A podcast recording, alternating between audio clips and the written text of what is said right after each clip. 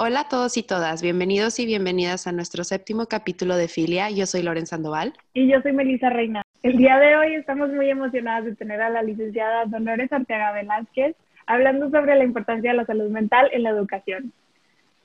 La licenciada Dolores cuenta con más de 30 años de experiencia en el área de psicología. Es especialista en psicología clínica, psiquiátrica hospitalaria y psicodiagnóstico, así como en niños y adolescentes. Es creadora de un programa alterno para niños con problemas de aprendizaje. Bienvenida Dolores, muchísimas gracias por estar aquí con nosotras el día de hoy. Primero que nada queremos que nos cuentes un poquito más de ti, de dónde surgió tu interés por la psicología y lo que haces hoy en día. ¿Qué tal? ¿Cómo están? Buenos días. Pues muy contenta de estar con ustedes. La verdad es un, orgullo y un privilegio de poder este, participar en este programa que tienen y que he venido escuchando ya desde hace seis capítulos anteriores, ya con este, el séptimo. Eh, bueno, pues efectivamente, tengo 30 años de ser psicóloga y de trabajar 23 años dentro de la educación, propiamente en un colegio, y tener la fortuna de haber implementado un programa que ayuda a niños con problemas de aprendizaje. Mi interés principalmente en un inicio, cuando ya, digo, era muy joven todavía, tenía 15, 16 años, quería pues ayudar, quería este, dar algo positivo a las personas que necesitaran algún tipo de ayuda. Ese fue mi principal interés. Y después, bueno, también el poder conocer eh, el pensamiento, ideas, eh, mm, conductas de los seres humanos. La verdad, eso me llamaba mucho la atención en porque actuamos o pensamos o sentimos de diferentes formas. Y, bueno, eso me llevó a estudiar psicología. Después me di cuenta que, los niños eran una parte muy importante en el desarrollo eh, posterior en la vida adulta. Y entonces fue cuando decidí hacer una especialidad en niños y adolescentes. Eh, creo que si empezamos desde, desde los cimientos, desde la crianza temprana, pues las cosas en la vida adulta pueden ser mucho mejor. Y pues feliz de trabajar con niños y de trabajar en una escuela durante todos estos años. Muchas gracias. Para entrar a los temas que vamos a tocar el día de hoy, nos gustaría saber para ti qué es la salud mental. Mira, Melissa, la salud mental es, difícil de, determinarla, pero básicamente, y de acuerdo a la, a la Organización Mundial de Salud, es el bienestar que una persona debe de tener o debería de tener en su vida, este, y que ese bienestar le permita tener relaciones de pareja, relaciones interpersonales, este, mm, de trabajo, le permita tener un desempeño en su vida cotidiana de manera satisfactoria, de manera saludable. Esa es la salud mental. Es diferente eh, ya las situaciones eh, de carácter, de personalidad, de estilo, de formas de ser. Eh, pero básicamente es que tú te sientas bien, te sientas cómodo, te sientas a gusto contigo mismo y que eso te lleve a tener un desempeño este, en, en la sociedad o en lo que tú realizas día a día. Sí, claro. Este, digo, es un tema que creo que está tomando más popularidad hoy en día, creo que es un tema del que se está hablando más, pero aún así algo que llama la atención es que todavía no se ve mucho este tema de la salud mental en las escuelas, en los programas de educación eh, escolar, todavía no se ve que haya educación sobre la salud mental o la psicología. En, en tu opinión, ¿por qué es importante Em, implementar este tipo de educación en las escuelas y desde una edad temprana. De hecho, fíjate que qué bueno que lo, que lo comentas así, Lorena. O sea, eh, es cierto que en las escuelas no, no se habla de salud mental. Eh, te dan clases de educación sexual, te dan clases de biología, de historia, de religión, este, te aprendes muchas cosas a nivel este, social, cultural, pero yo no he visto todavía eh, una clase de, salud mental, o sea, qué tienes que hacer y qué debes de hacer. eh, o cómo distinguir o cómo saber cuando te sientes mal, qué es sentirte mal emocionalmente hablando, este, cuándo debes de, solicitar una ayuda. Eh, yo me di cuenta también que hay muchos que no tienen idea que hay un psicólogo, si es que lo hay, porque bueno, hay escuelas que no lo tienen. Este, yo en el colegio donde trabajé 23 años, eh, les decía a los papás, avísenles a sus hijos que hay un psicólogo en la escuela, avísenle a sus hijos que hay una persona que les puede ayudar cuando se sientan enojados, tristes, frustrados, porque no saben para qué sirve un psicólogo. no, no, no entienden qué, qué, qué papel, qué rol juega eh, dentro del ámbito escolar. Entonces, efectivamente, no hay una clase. Este, hay clases a veces de valores. Este, en la prepa he estado escuchando que empiezan a hablar como de calidad de vida, este, un poco también en relación a esto, pero, pero yo creo que si tú le preguntas a un niño de 6, 7 años más o menos, de preescolar, de primero de primaria, y le dices, oye, ¿qué es un psicólogo? ¿Por qué tendrías que ir con un psicólogo? ¿Para qué sirve? Yo creo que no tiene la menor idea. Pero si le dices, ¿para qué sirve un doctor? ¿Verdad? Yo creo que sí sabe. Si le dices, oye, ¿para qué sirve un bombero? Oye, ¿para qué sirve un policía? Y sí saben, ¿sí? Saben la diferencia de los niños y de las niñas y sí saben, pero no saben para qué sirve un psicólogo. Y, y creo que es parte importante de lo que los niños este, deben de, conocer y de saber, porque pues es algo que ellos, todos, invariablemente todos en algún momento de la vida, este, hemos tenido algún tipo de preocupación, inquietud, y, en las escuelas, este, digo, lo ideal y lo esperado es que exista un psicólogo y puedan acudir a él. Entonces, creo que es sumamente importante que desde desde el jardín de niños se pueda hablar de quién es esta figura y quién es esta persona que puede hacer una diferencia en sus vidas este, adultas. Claro, y es algo que creo que también eh, pasa más allá de la educación básica y, por ejemplo, en la universidad personalmente yo me enteré el último semestre o los últimos dos semestres que había atención psicológica gratuita a todos los estudiantes que estaban en la misma universidad que yo. Y es algo que creo que es muy importante divulgar, justamente como lo mencionas, pero más allá de eso creo que es importante como establecer estos puentes o estos medios para que sea muy fácil acceder a este tipo de atención. Entonces, ¿cómo crees tú que podamos hacer esta conexión y podamos cerrar esta brecha que tenemos actualmente. ¿Qué propongo? Pues bueno, ojalá, ¿verdad? Y que a nivel este gobierno, así como se, digo, la televisión creo que es el, medio de comunicación que más hay al alcance de todos ahorita, ¿sí? O sea, eh, en todas las comunidades de México hay una televisión. Y así es como se ha educado a la gente en México. A través de la televisión se han ha, habido campañas de, este, de prevenciones de salud, de, cuestiones de, reproducción, de métodos anticonceptivos. O sea, la, televisión es la que ha dado como difusión, ha sido como nuestro maestro o ha sido el maestro de mucha gente. Entonces, yo propondría que hubiera este, campañas campañas en la televisión, que te digo, es el medio que creo que más gente utiliza ahorita. Eh, hubo un tiempo, seguramente ustedes recordarán o no sé, si estaban muy chicas, hubo campañas respecto a que los niños se cuidaran de los abusos sexuales, que si les hablaban y les decían, oye, toma un dulce, oye, ven, les dijeras que no y se lo contaras a quien más confianza le tengas. Había un eslogan.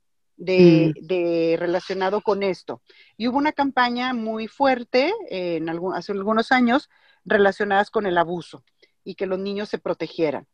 Creo que una campaña por parte del gobierno, porque creo yo que es quien debe de este, hacerlo, en cuanto a, a para qué sirve, quién necesita, por qué se necesita, porque finalmente la salud mental es la base y es el, es el, origen de muchas otras enfermedades eh, físicas, o sea, médicas, por ejemplo, la diabetes, este, o la hipertensión, que son enfermedades que están dentro del, del, de las, del 1, del 2 de casos en México. ¿sí? O sea, la diabetes es uno de los, de los trastornos médicos más frecuentes en, en, nuestro país. Y detrás de esa diabetes, en el fondo de esa diabetes, hay una cuestión depresiva, ansiosa, que tiene que ver con una situación de salud este, mental. Entonces, si tú empiezas desde, desde una campaña de, de, la gente pueda eh, o sea, saber qué, a dónde ir, quién los puede ayudar con sus situaciones emocionales, pues entonces muchos, muchas enfermedades pueden disminuir significativamente este, de los rangos en los que ahorita están este, pues como número uno, como número dos. Tanto, por ejemplo, la hipertensión, la diabetes, son enfermedades muy, muy frecuentes. Hay campañas, y ustedes también lo saben y lo tocaron en su, en su programa anterior, este, contra la violencia, contra la violencia femenina, contra, y, y por ejemplo, los reportes que más se tienen es contra esto, o sea, las mujeres que más buscan ayuda eh, psicológica, emocional, mental, es por violencia este, en, en México. Eh, y ellas las buscan, pues porque obviamente se sienten mal, se sienten agredidas y hay un trastorno, pero no, y hay una campaña para que denuncies, para que vayas, pero, pero creo que el fondo, o sea, atienden como que el resultado de, atienden los síntomas. El síntoma. Exacto, pero creo que todavía atienden, la, la, la, por ejemplo, las drogas, atienden, hay muchas campañas y se, se, se, destina mucho dinero, mucho el presupuesto de salud se destinan a dos cosas. A, los hospitales psiquiátricos este, se destina más del 50% del presupuesto de salud y un, 30% se destina a la drogadicción, por ejemplo. Pero nadie atiende las razones por las cuales las personas, los jóvenes, llegan al tema de la drogadicción. O sea, no hay un programa o hay un presupuesto para atender eh, la parte de la ansiedad, de la depresión, de la parte que en un momento dado va a generar la violencia, va a generar la drogadicción o va a generar los, los internamientos psiquiátricos. ¿Sí? Entonces, digo, ojalá, ¿verdad?, que se pudiera dedicar más tiempo eh, en campañas y más dinero en una difusión más a, en, lo o sea, en la parte inicial o en la parte que eh, por donde comienzan después las, el tema de las adicciones o el tema de la, de la violencia. Sí, y definitivamente es una en México en general tenemos una visión más activa que preventiva. Es decir, hasta en el sector salud eh, te tratan las enfermedades, pero no te previenen de diabetes, hipertensión o las que están, tenemos ahorita como las más las que más se inciden. Pero definitivamente necesitamos tener esta visión preventiva. Entonces, ¿cómo pudiéramos empezar a platicar un poquito más de, de estos temas de salud mental y este bienestar que mencionas? En sentido de que creo que está disminuyendo, pero todavía existe cierto estigma respecto de los temas de la salud mental. Así es, la gente todavía no tiene, digo, ha cambiado, sí ha ido cambiando, pero creo que todavía muy despacio en cuanto a que si yo voy con un psicólogo o con un psiquiatra, pues la gente va a pensar que estoy loco, va a pensar que estoy mal. Este, todavía, eh, todavía hay un alto porcentaje de personas que lo ven de esa manera. Este, entonces, pues hay que quitar ese, estigma, porque de hecho en realidad la gente que va a buscar ayuda es la gente que a veces menos lo necesita. O sea, sí lo necesita, pero eh, es la gente que se da cuenta que lo necesita. Hay gente que está, digamos, en, peores condiciones y en peores situaciones y esos son los que más batallan para buscar una ayuda profesional. Sí. Y creo que en este sentido también implementar el tema de la salud mental en la educación, en las escuelas a edad temprana, ayudaría a disminuir ese estigma porque se vería como algo normal, así como vemos a un doctor, o sea, te sientes mal, te rompes el brazo, vas a un doctor, igual, te sientes mal, necesitas ayuda para manejar tus emociones, vas a un psicólogo. Y creo que en ese sentido pudiéramos disminuir el, el estigma. Y aparte, como mencionas tú también, sería una reducción de eh, presupuesto a largo plazo, o sea, sería un un beneficio también para el gobierno invertir en estas, en, una educación en la salud mental y evitar el desarrollo de otras situaciones más graves que requieren más inversión, ¿no? Así es. De hecho, por ejemplo, en Estados Unidos, este, una empresa muy importante hizo un estudio donde se dio cuenta que si ofrecía a sus empleados atención este, psicológica eh, de manera habitual, de manera constante, redujo la cantidad, redujo el ausentismo, redujo las pérdidas, mejoró la eficiencia de sus trabajadores, mejoró la productividad. O sea, se dieron cuenta que si atiendes este, la salud mental, este, la gente es más productiva, eh, la gente está más contenta y tiene más beneficios. Gastaban más en, eh, de dinero porque la gente se ausentaba porque se enfermaba, porque tenía alguna situación médica, este, era más el, costo que invertir en que tuvieran atención psicológica. Entonces, definitivamente hay estudios que demuestran que, la atención, la salud mental es, más importante que, lo, digo, no, no que los médicos en general, pero puede reducir significativamente la, asistencia y al médico o las enfermedades este, de origen psicosomático, que son muchas, cuando hay una prevención en salud mental. Considerando todo lo que estamos platicando y todos los temas que hemos tocado, que eh, me doy cuenta que son muchísimos los beneficios que tiene la atención de la salud mental desde una edad temprana. Pero ¿cuáles dirías tú que son como los eh, beneficios específicos que pudieran tener tanto los alumnos como los padres en caso de que se implementaran estos programas eh, especializados en las escuelas? Bueno, creo que un beneficio importante a nivel este, escolar es, por ejemplo, el rendimiento académico.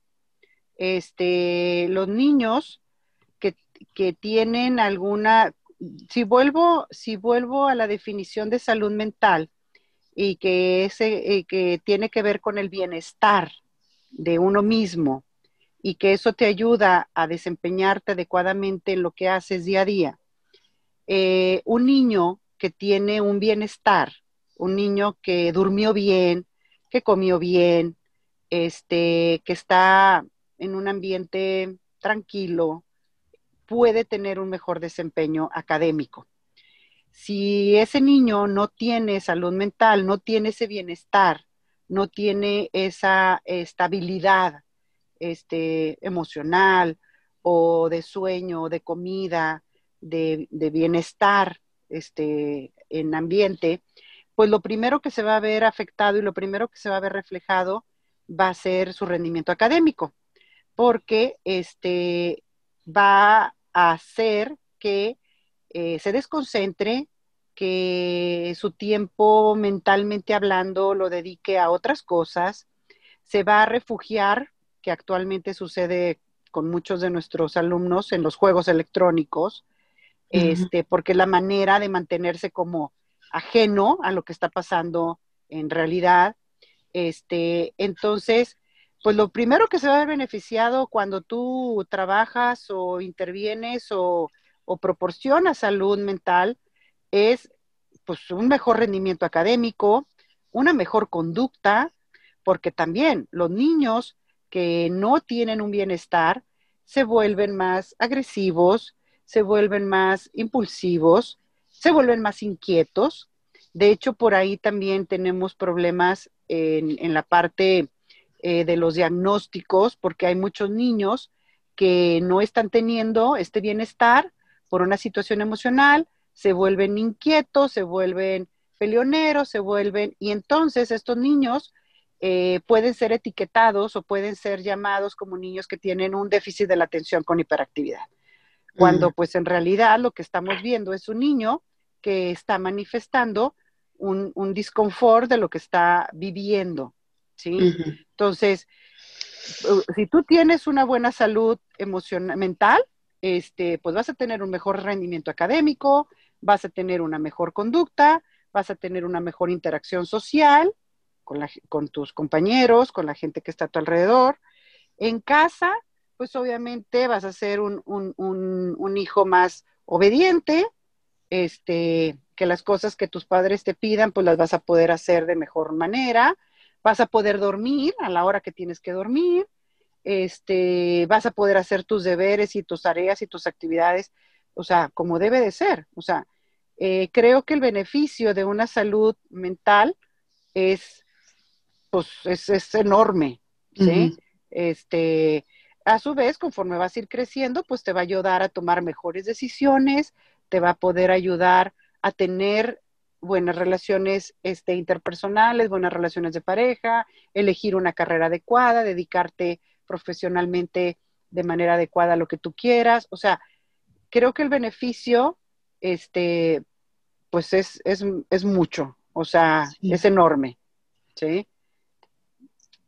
Sí, definitivamente digo, los beneficios son muchísimos y digo, hemos estado hablando mucho de lo que pasara si implementáramos salud mental en la educación, pero creo que también sería importante hablar un poco sobre lo que podemos hacer ahora. Entonces, por ejemplo, yo como una estudiante en la universidad, ¿en qué momento debo de buscar terapia o ayuda de un especialista? ¿Qué, ¿Cómo puedo identificar que estoy en un punto o en una situación donde tal vez necesite ayuda profesional? Ok. Mira, eh, lo que yo siempre les digo a los papás, este, es, tienes que, tienes que ver qué, qué tanta afectación tiene tu, tu conducta en, tu vida, en tu vida social, en tu vida académica este, y en tu vida personal. Por ejemplo, eh, por ejemplo eh, que lo que tú sientas empiece a afectar tu sueño cuando una persona, dependiendo de lo que siente o de lo que trae, no puede dormir, este, pasa mucho tiempo sin dormir, tiene insomnio, se levanta temprano, no tiene un sueño reparador, eso es un dato importante. La alimentación, cuando empiezas a comer de más, a no comer, cuando hay una alteración en, esto, cuando empiezas a ver que tu rendimiento académico, o sea, por ejemplo, cuando te pones a estudiar, no te puedes concentrar, te distraes, baja tus números académicamente hablando. Este, cuando en tus relaciones interpersonales empiezas a ver que pues te, disgustas, te enojas, este, te irritas con facilidad, no quieres salir, este, quieres estar más aislado o al revés, sales de más, este, si antes no salías mucho, ahora quieres estar saliendo todos los días, todos los días. En los jóvenes, por ejemplo, pues también el consumo de alcohol, este, que se exceda, que pues si antes tomabas de vez en cuando y los fines de semana, bueno, pues ahora, este, pues tomas de más, terminas, este, muy ebrio, eh, tomas todos los días. O sea, cuando empiezas a ver que tus hábitos de vida, este, o, en o si estás trabajando, empiezas a, a, no levantarte para trabajar, empiezas a, no cumplir con tus responsabilidades, o sea, cuando tú empiezas a ver que en estas áreas de tu vida social este, o personal hay una, hay una alteración, o sea, de, de, enojo, de sueño, de comida, de responsabilidad, de, concentración, cuando tú empiezas a ver todo eso y no te está dando la oportunidad, no, no estás logrando dar lo mejor de ti mismo, pues entonces definitivamente es momento de buscar ayuda. O sea, es momento de que algo algo está pasando contigo. Eh, puede ser algo transitorio, porque también este, hay cosas que, que ocurren por momentos que aparecen, sobre todo, por ejemplo, en los estudiantes cuando están, pues puede ser esto cuando están en exámenes, este, o cuando, si por ejemplo el estudiante se fue de intercambio y es nuevo en la universidad y entonces viene un trastorno adaptativo, bueno, puede ser transitorio, este, pero luego después ya no, después resulta que ya pasó el tiempo este, requerido y resulta que sigues teniendo estas manifestaciones. Este, esto es lo que, lo que principalmente yo les diría a los jóvenes, o sea, cuando ustedes empiecen a ver si tienes una relación de pareja y empiezas a pelear y empiezas a discutir y empiezas, o sea, cuando en tu, en tu alrededor, lo que tú haces cotidianamente se está alterando, no está eh, dando un buen resultado, es que algo está pasando contigo. Entonces, este, pues tienes que buscar ayuda porque como te digo, puede ser algo que, que, que, pues apareció en un momento de la vida y, te ayudan y se resuelve, pero también puede ser en, los, en, en la juventud, por ejemplo, cuando los chavos entran a la universidad, estamos hablando entre los 18 años, 17, 18, 19 años. Eh, en esa edad, por ejemplo, aparecen eh, ciertos padecimientos psiquiátricos que es importante, eh, por ejemplo, los trastornos bipolares eh, empiezan alrededor de estas edades, entre los 15 y 18 años. Entonces, mm, obviamente, no todos los chicos que tienen estos datos este, tienen un trastorno bipolar, pero es importante ver qué es lo que está pasando, ¿sí? Porque puedes anticiparte a una situación más grave eh, conforme vayan creciendo. Entonces, es una edad mm, un tanto de, riesgo porque muchas o algunas de las enfermedades psiquiátricas se empiezan a manifestar en esta época de la vida, después de los 15 años, entre los 15 y los 18, 19 años. ¿Ok? Ok.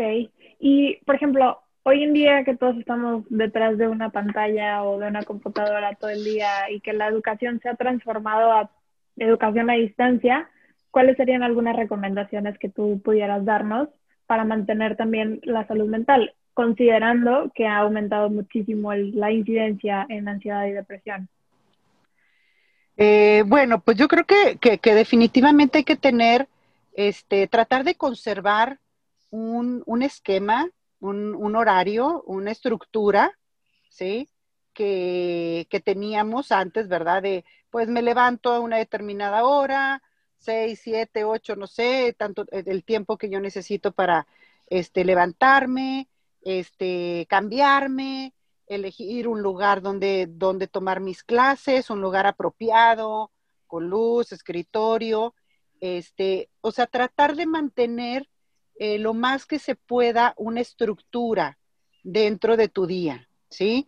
O sea, las horas de tus clases, el terminar tus clases y seguramente antes, pues, eh, llegabas a tu casa, comías, este, el hacer ejercicio, este, si lo hacías, pues seguirlo, seguirlo haciendo, buscar la manera de seguirlo haciendo, este, seguir eh, buscando tener contactos con tus redes sociales, que son muy importantes, a lo mejor ahora a través de, a través de los videos, a través de, del internet, del Zoom, o sea, eh, tenemos que acostumbrarnos a esta nueva realidad virtual, este, pero tratando de conservar una, una estructura, ¿sí?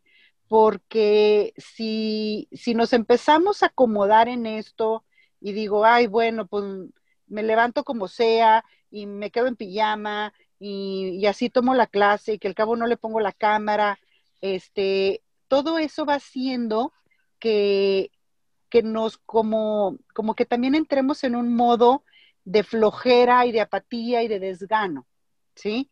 y, y, eso pues no, no nos conviene a nadie, o sea, y eso no está padre para nadie.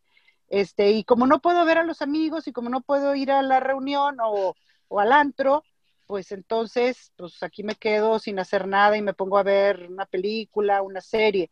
Pero yo creo que si buscamos la manera de conectarnos, de vernos, de, de, no sé, el martes o el miércoles nos veíamos antes y ahora ya no nos podemos ver, digo, aunque la verdad, algunos ya empiezan a salir en pequeños grupos, pero si no, bueno, pues haces una reunión por, por Zoom, haces una reunión por video y, sigues manteniendo como ese contacto, ese tiempo, ¿sí?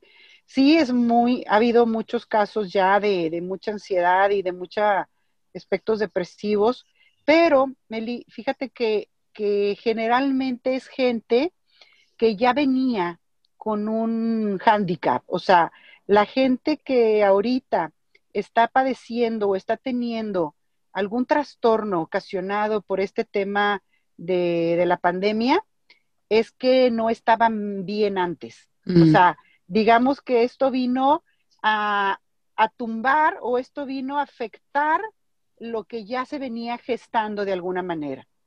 Ahora, para algunos, para otros, por ejemplo, los chicos más autistas y los chicos más esquizoides, los chicos más reservados, esto ha sido lo más maravilloso que les ha pasado. O sea, esto ha sido eh, increíble. Han mejorado calificaciones porque no tienen que ver a nadie, porque no tienen que socializar con nadie. O sea, esto ha sido lo mejor. Este, es, el menos, son los menos, ¿verdad? El porcentaje es menor. Pero los que llegan a tener una crisis ahorita es que, es que no estaban bien desde antes, ¿sí? Porque los que estaban bien creo que se han podido ir adaptando a esta nueva realidad virtual, que, definitivamente pues a todos nos ha afectado, pero bueno, buscan la manera de, salir adelante. Claro. Definitivamente. Totalmente. Y digo, algo muy, algo que me llama la atención también de lo que mencionas, que las personas que están batallando un poco más es por cosas que ya traen. Creo que en ese sentido también los padres tienen mucho que ver en, en, en esos en esas situaciones o en la capacidad para manejar situaciones socioemocionales. Y ya también para cerrar, porque no se nos está acabando el tiempo, me gustaría preguntarte, ¿cuáles son algunos consejos que le pudieras dar a los padres para crear individuos con buenas habilidades socioemocionales y con educación en la salud mental? Ok, bueno, quiero ser este muy concreta y muy específica. Este, ¿qué pudiera ser? Bueno, creo que es importante en, los, en la, constancia. Creo que es importante que, los padres aprendan a ser constantes en lo que, en lo que hacen, en lo que dicen, en lo que establecen.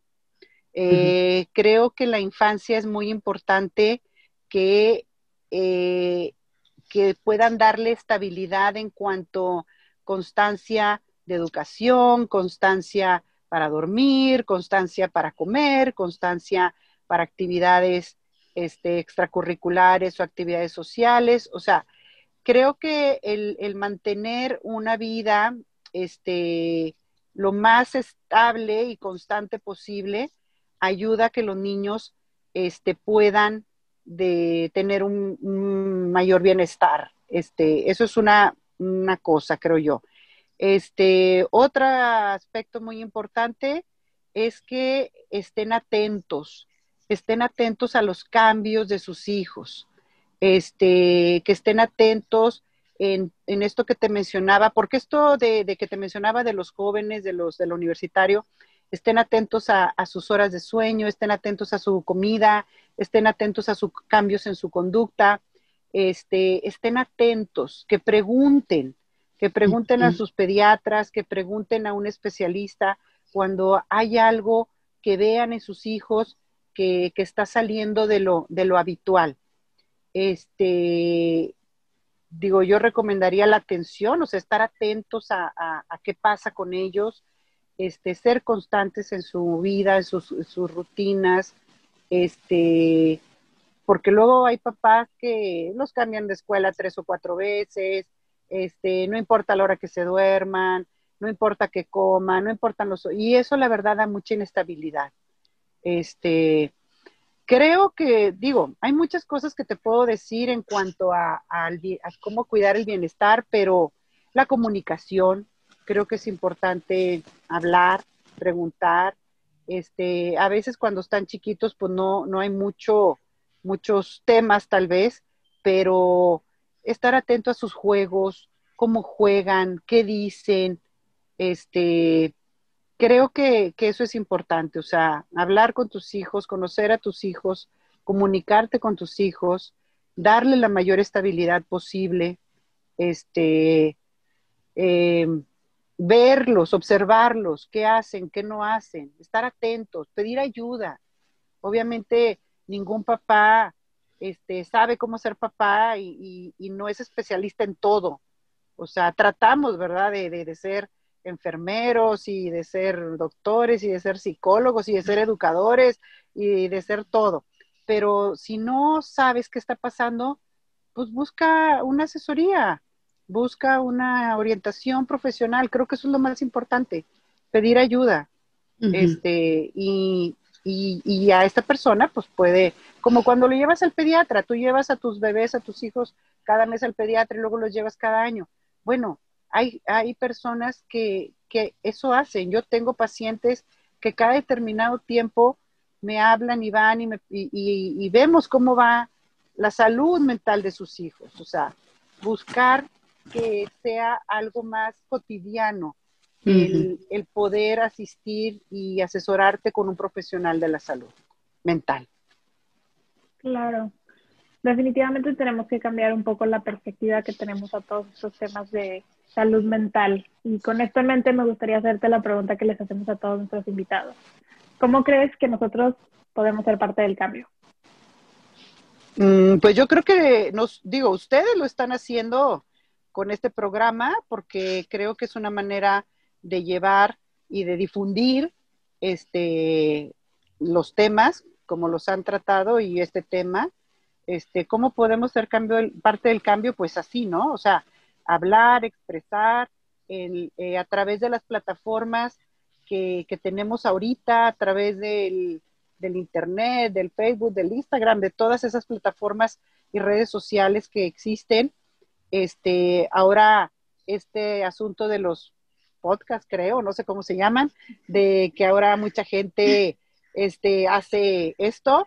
Entonces, creo que es una forma de, ser parte del, cambio, del cambio y de, y, de, y de que la gente pueda saber que se pueden acercar a un profesional de la salud mental sin estar locos, sin estar graves y simplemente pedir como vas a construir una casa, pues vas con un arquitecto.